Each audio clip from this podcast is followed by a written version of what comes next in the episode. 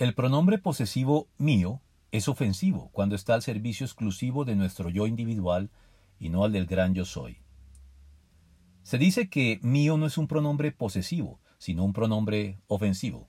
Y en realidad lo es cuando es una expresión de nuestro egoísmo e insensibilidad que se niega a compartir lo que tiene de sobra con quienes lo necesitan y carecen de ello pero también lo es cuando hace de la propiedad privada un fin y un derecho sagrado de las personas que se defiende por encima incluso de la solidaridad que nos obliga los unos para con los otros en conciencia delante de Dios. Porque en la Biblia no existe la propiedad privada,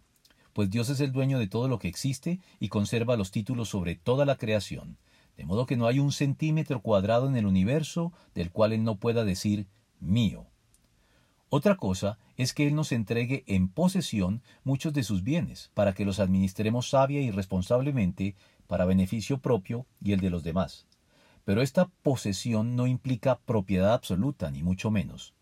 Lo reconozcamos o no, somos solo mayordomos y no propietarios sobre nuestros bienes, pues estos no son en último término nuestros, sino de Dios, el ser en sí de quien proceden y a quien pertenecen todos los demás seres de la creación pues Él es el gran yo soy, como Él mismo se identificó con Moisés.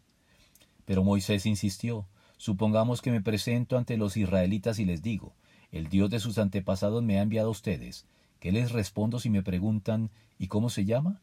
Yo soy el que soy, respondió Dios a Moisés, y esto es lo que tienes que decirles a los israelitas, yo soy, me ha enviado a ustedes. Éxodo 3, del 13 al 14.